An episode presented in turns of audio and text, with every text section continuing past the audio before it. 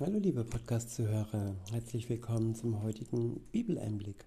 Schön, dass du wieder dabei bist. Heute habe ich ein Kapitel aus dem Johannesevangelium. Es ist das Kapitel 8 und ich verwende wieder die Übersetzung Elberfelder. Der erste Abschnitt ist überschrieben mit Jesus und die Ehebrecherin. In Vers 1 heißt es, Jesus aber ging nach dem Ölberg. Frühmorgens aber kam er wieder in den Tempel, und alles Volk kam zu ihm, und er setzte sich und lehrte sie.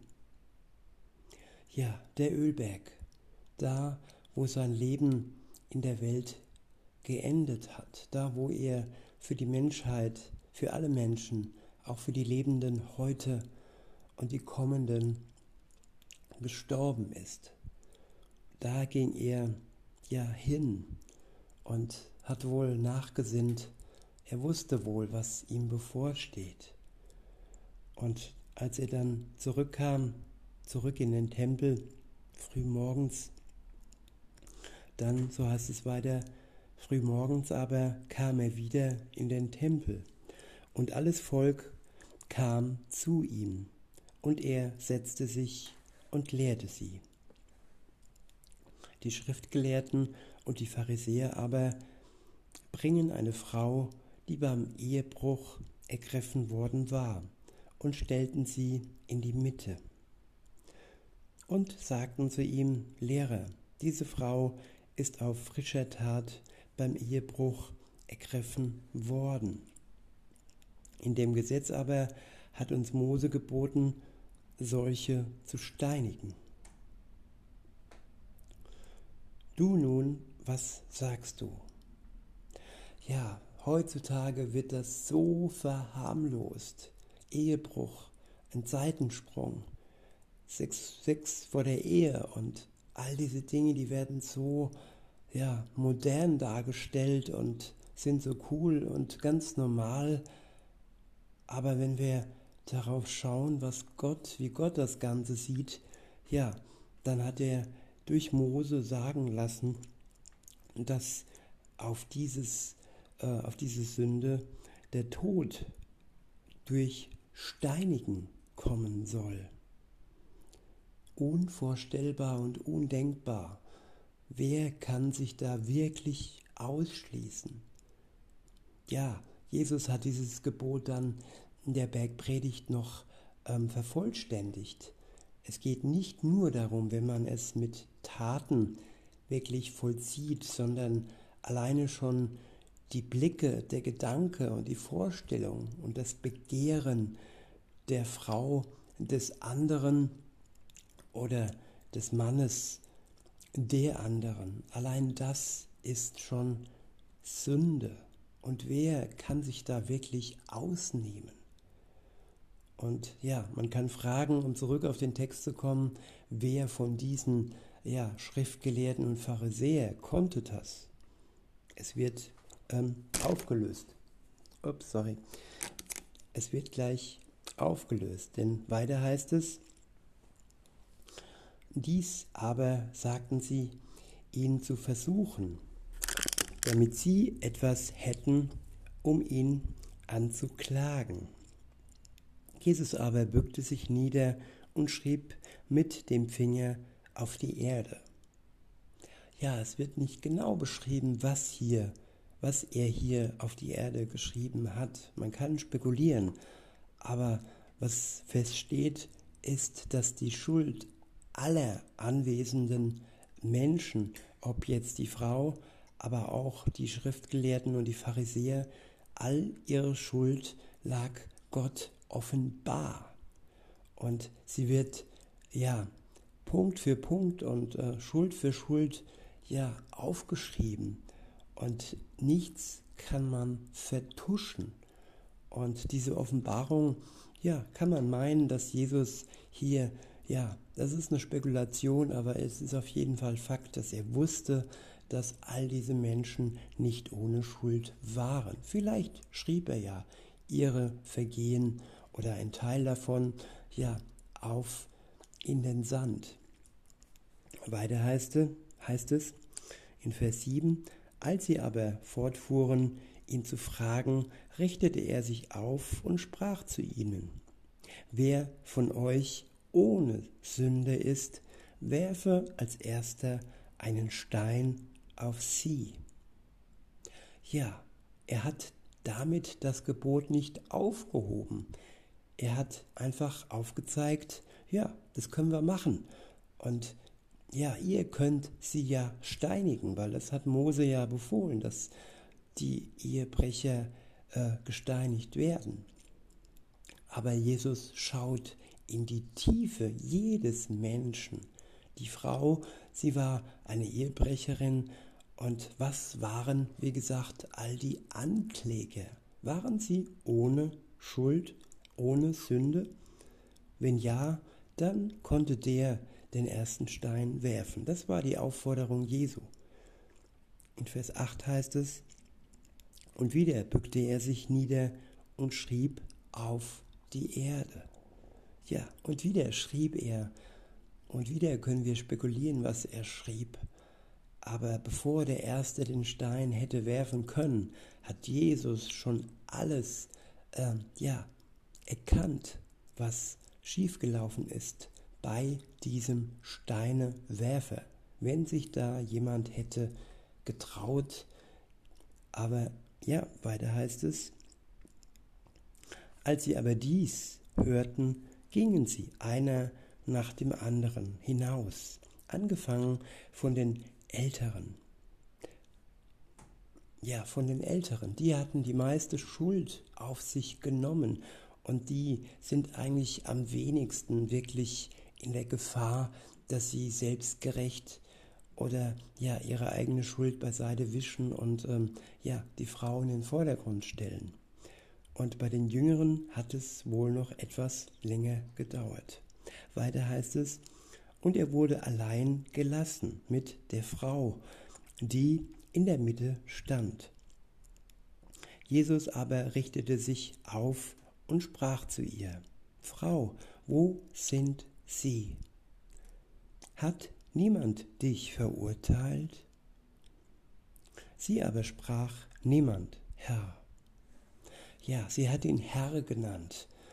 Und auch wenn jetzt nicht ganz genau alles offengelegt wird, ist das ein Zeichen, wenn ich dem, der mir da geholfen hat, nämlich Jesus hat ihr definitiv geholfen.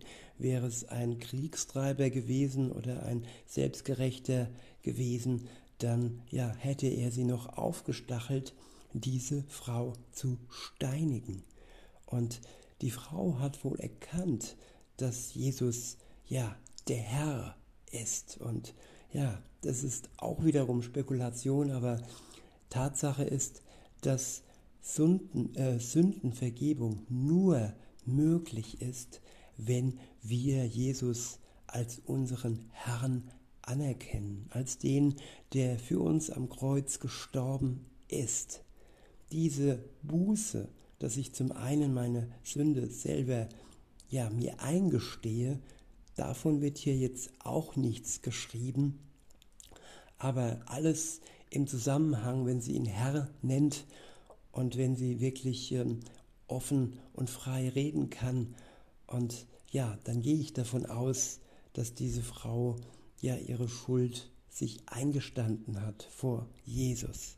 Denn es geht nicht darum, dass Jesus für alle Menschen gestorben ist und jeder grundsätzlich ja freigesprochen ist. Nein, nur der oder die ist freigesprochen von ihrer und von seiner Schuld, wenn er sich sie eingesteht vor sich und vor Gott. Nur dann kann und will Jesus uns diese Schuld wegnehmen.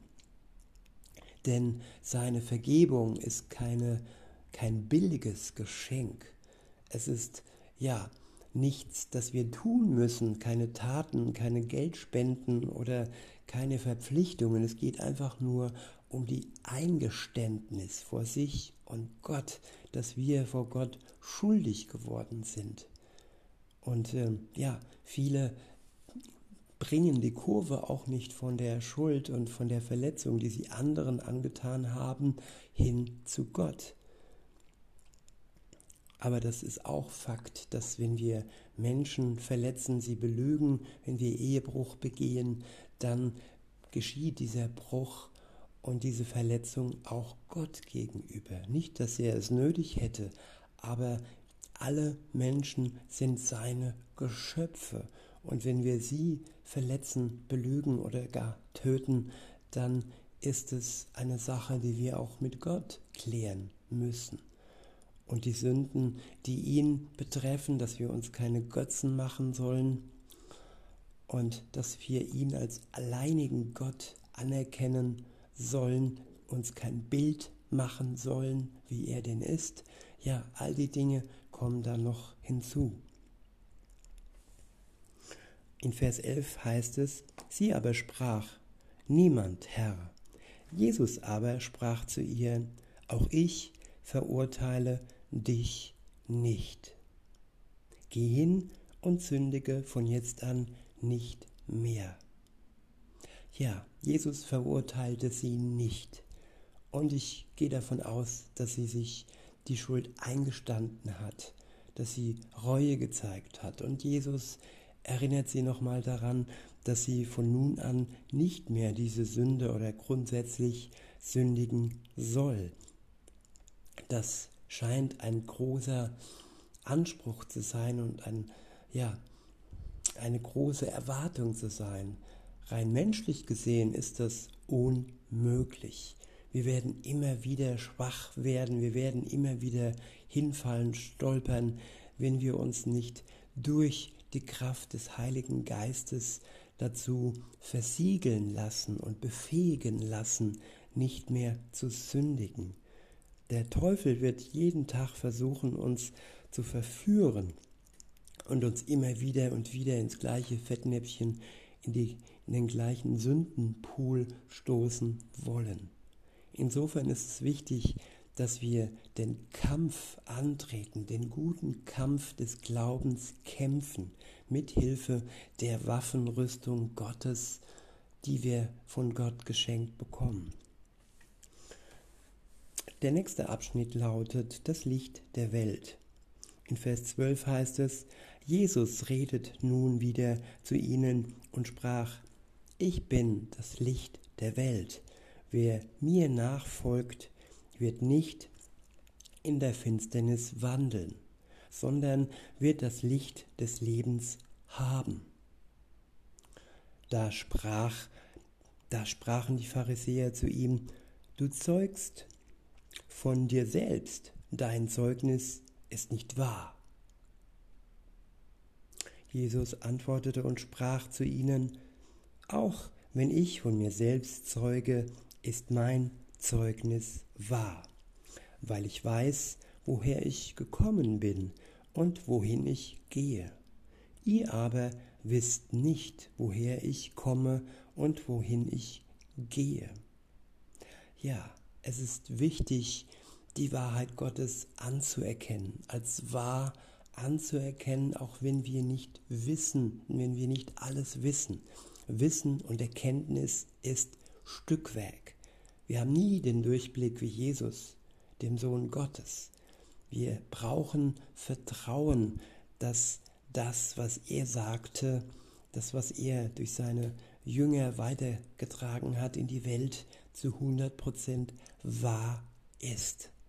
Was in den Medien so vor sich geht und gesagt wird, ja, das können wir teilweise anzweifeln.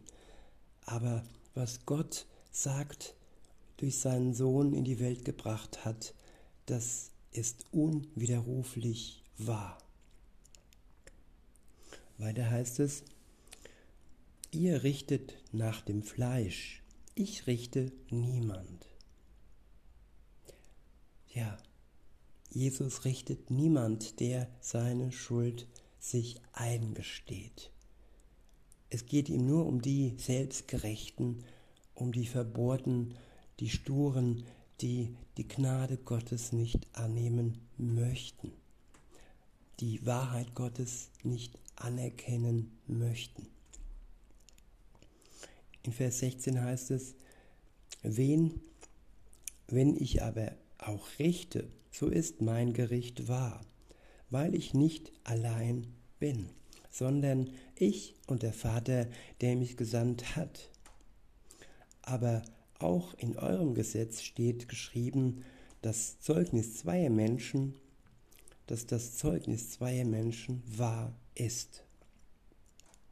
Tja, sogenannte Prophet Mohammed war alleine unterwegs. Er hatte nicht die Unterstützung Gottes.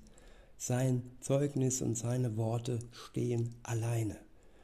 Jesu Zeugnis und Jesu Worte sind bezeugt durch den Vater im Himmel. Er hat das oft ausgesprochen. Mehrmals. Ein Beispiel bei seiner Taufe kam die Taube über ihm und Gott, der Vater, sprach, das ist mein geliebter Sohn. Seine Sohnschaft wurde mehrfach bestätigt. Dann auf dem Berg, wo die Jünger mit Jesus alleine waren und dann er anfing zu leuchten. Auch da wurde er von Gott, dem Vater, als den Sohn Gottes bestätigt. Weiter heißt es, ich bin es, der von mir selbst zeugt, und der Vater, der mich gesandt hat, zeugt von mir. Ja, beide bestätigen den anderen gegenseitig. Es geht nicht nur darum, dass einer eine Wahrheit sagt und der andere diese bestätigt, sondern sie bestätigen die Person des anderen.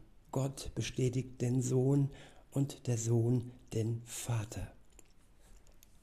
In Vers 19 heißt es, da sprachen sie zu ihm, wo ist dein Vater? Jesus antwortete, ihr kennt weder mich noch mein Vater. Wenn ihr mich gekannt hättet, so würdet ihr auch meinen Vater gekannt haben. Diese Worte redete er in der Schatzkammer, als er im Tempel lehrte. Und niemand legte Hand an ihn, denn seine Stunde war noch nicht gekommen. Der nächste Abschnitt ist überschrieben mit der Gesandte des Vaters. In Vers 21 heißt es, er sprach nun wieder zu ihnen, ich gehe hin und ihr werdet mich suchen und werdet in eurer Sünde sterben. Ich wiederhole, er sprach nun wieder zu ihnen, ich gehe hin und ihr werdet mich suchen und werdet in eurer Sünde sterben. Ja, der Mensch, damals die Schriftgelehrten, die Pharisäer, größtenteils starben in ihrer Sünde, weil sie an ihr festhielten, weil sie selbstgerecht waren. Die Schriftgelehrten und die Pharisäer, sie hatten so viel Wissen über die Tora und sie waren so stolz darüber und ja, sie waren so verbaut und so ja verstockt und haben Jesus nicht in ihr Herz hineingelassen. Und weil Jesus das wusste, konnte er sagen, ihr werdet in eurer Sünde sterben. Denn er schaut ins Herz und er weiß genau, wer sich öffnet, wer sich ihm öffnet und wer nicht. Weiter heißt es, wohin ich gehe, wohin ich gehe, könnt ihr nicht hinkommen. Ja, in den Himmel kann kein Mensch kommen, außer er hat eine Beziehung zu Jesus, er hat den Glauben an ihn. Wer nicht an ihn glaubt, der wird im ewigen Höllenfeuer enden. Das klingt schrecklich, aber das ist die Gerechtigkeit Gottes. Gott schenkt durch seinen Sohn den Menschen aus Gnade heraus ähm, ja das ewige Leben und die ewige Glückseligkeit. Es ist ein Geschenk. Man muss nur in Gänsefüßchen glauben. Man muss sich öffnen, ihm vertrauen. Das ist alles, was nötig ist, um dieses Geschenk entgegenzunehmen. Aber Geschenke sind dazu da, dass man sie auch ablehnen kann. Und so war es eben bei den Pharisäern und den Schriftgelehrten und auch leider bei vielen Menschen heute. Weiter heißt es in Vers 22, da sagten die Juden, er will sich doch nicht selbst töten, dass er spricht, wohin ich gehe, könnt ihr nicht hinkommen. Und er sprach zu ihnen, ihr seid von dem, was unten ist. Ich bin von dem, was oben ist. Ihr seid von dieser Welt, ich bin nicht von dieser Welt. Ja, von dieser Welt ist man so lange, wie man sich an diese Welt klammert, an sein irdisches Leben klammert. Das heißt nicht, dass man es nicht schätzen soll und sein Ende, sein gottgegebenes Ende nicht respektieren soll. Selbstmord ist hier nicht die Aufforderung. Gott hat einen Auftrag für jeden Menschen und wir sollen unser irdisches Leben schätzen und ja, das Ende annehmen, das er uns dann gibt. Aber dennoch, sobald wir uns Jesus hinwenden und ein, ja, ihm vertrauen und ein neues Leben von ihm geschenkt bekommen, dann ist dieses Leben, das neue Leben, die Wiedergeburt nicht mehr weltlich. Es ist von oben, da wo Jesus Christus wieder hingegangen ist, in den Himmel zu seinem Vater. Wir sind ab diesem Moment dann keine Erdenbewohner mehr, sondern nur noch Gäste die ja eine Zeit lang noch hier verweilen und dann ja zu ihrem tatsächlichen ähm, zu ihrer tatsächlichen Heimat in den Himmel zu Jesus und dem Vater kommen. Zu der Zeit, die der Vater weiß und die nicht einmal Jesus wusste. Er wusste nicht, wann die Erde ihr Ende findet. In Vers 24 heißt es, daher sagte ich euch, dass ihr in euren Sünden sterben werdet. Denn wenn ihr nicht glauben werdet, dass ich es bin, so werdet ihr in euren Sünden sterben. Ja, wenn wir glauben, dass Jesus es ist, dass er das ist, was er ist, nämlich der Sohn Gottes und nicht nur ein Prophet, so wie die Moslems es glauben, und irgendwie ein guter Mensch, wie andere es glauben. Nein, dass, der das, dass er das ist, was er ist, der Sohn Gottes, der Retter der Menschheit und auch dein persönlicher Retter, liebe Zuhörerin, lieber Zuhörer. Wenn du das glaubst, wenn du das anerkennst, deine Schuld ihm bekennst und von ihm wegnehmen lässt, dann bist du ein Kind Gottes und die Sünde hat keine Macht mehr und du musst nicht den ewigen Tod sterben. In Vers 25 heißt es, da sprachen sie zu ihm, wer bist du? Jesus sprach zu ihnen durchaus das, was ich auch zu euch rede. Ja, Jesus hat sich beschrieben als den Sohn Gottes, als den Retter der Welt. In Vers 26 heißt es, Vieles habe ich über euch zu reden und zu richten, aber der mich gesandt hat, aber der mich gesandt hat, ist wahrhaftig. Und was ich von ihm gehört habe, das rede ich zu der Welt. Sie erkannten nicht, dass er von dem Vater zu ihnen sprach. Da sprach Jesus zu ihnen, wenn ihr den Sohn des Menschen erhöht haben werdet, ihn also ans Kreuz geschlagen habt, könnte man sagen, dann heißt es weiter, dann werdet ihr erkennen, dass ich es bin und dass ich nichts von mir selbst tue, sondern wie der Vater mich gelehrt hat, das rede ich. Ja, man kann auch sagen, wenn wir Jesus erhöht haben über unserem Leben, dann erkennen wir ihn, wenn er erhöht ist, wenn er den Platz hat über uns und wir demütig vor ihm erkennen, dass er unser Retter ist. In Vers 29 heißt es, und der mich gesandt hat, ist mit mir. Er hat mich nicht allein gelassen, weil ich alle Zeit das ihm Wohlgefällige tue. Ja, auch wir werden nicht alleine sein, wenn wir alle Zeit das ihm Wohlgefällige tun. Sobald wir aber wieder der Sünde verfallen, werden wir in die Isolation gehen. Wir werden ja abgetrennt sein von Gott, wenn wir zulassen, dass wir vom Teufel versucht und verführt werden. Aber wenn wir eng mit ihm in Verbindung bleiben, dann haben wir Schutz und dann haben wir ja eine Waffenrüstung, die gegen all die Anfechtungen äh, wirkungsvoll ist. In Vers 30 heißt es, als er dies redete, glaubten viele an ihn. Der letzte Abschnitt ist überschrieben mit wahre Freiheit. In Vers 31 heißt es, Jesus sprach nun zu den Juden, die ihm geglaubt hatten. Wenn ihr in meinem Wort bleibt, so seid ihr wahrhaftig meine Jünger. Und ihr werdet die Wahrheit erkennen, und die Wahrheit wird euch frei machen. Ja, wir Menschen haben Freiheit nötig. Wir Menschen sind Gefangene der Sünde. Um das zu erkennen, ja, müssen wir uns ganz Jesus hinwenden. Weiter heißt es, und ihr werdet die Wahrheit erkennen, und die Wahrheit wird euch frei machen. Sie antworteten ihm, wir sind Abrahams Nachkommenschaft und sind nie jemanden des Sklaven gewesen.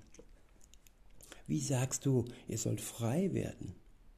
Jesus antwortete ihnen, Wahrlich, wahrlich, ich sage euch, jeder, der die Sünde tut, ist der Sünde Sklave. Der Sklave aber bleibt nicht für immer im Haus, der Sohn bleibt für immer. Wenn nun der Sohn euch frei machen wird, so werdet ihr wirklich frei sein. Ja, liebe Zuhörer, und diese Freiheit wünsche ich uns allen, dass wir befreit werden und im Wort Gottes bleiben, damit wir nicht rückfällig werden.